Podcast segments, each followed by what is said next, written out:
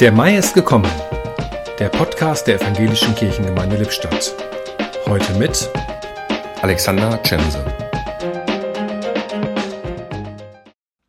Am Wochenende war es wieder soweit. Menschen aus allen Herrenländern trafen zusammen. Sie redeten und sangen, jubelten und weinten. Ein jeder in seiner Sprache, ein jeder auf seine Art.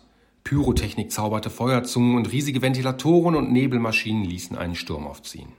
Was ein bisschen wie die Inszenierung der Pfingstgeschichte klingt, ist nichts anderes als der immer im Mai stattfindende ESC, der Eurovision Song Contest, la Grand Prix d'Eurovision de la Chanson.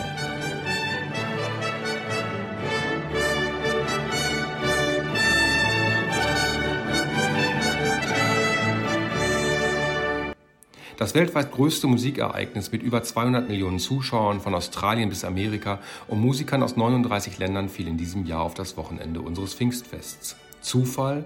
Sicherlich. In der Sache geht es beim ESC natürlich nicht um Gott und Glauben. Und doch ist es so, dass selbst in Unfrieden lebende Nationen für einen Tag miteinander feiern können. Dass selbst Lieder mit uns fremden Klängen begeistern können. Dass rund um die Welt Menschen friedlich miteinander vereint sind. Immerhin für vier Stunden. Und so ist es doch ein bisschen wie Pfingsten in Jerusalem.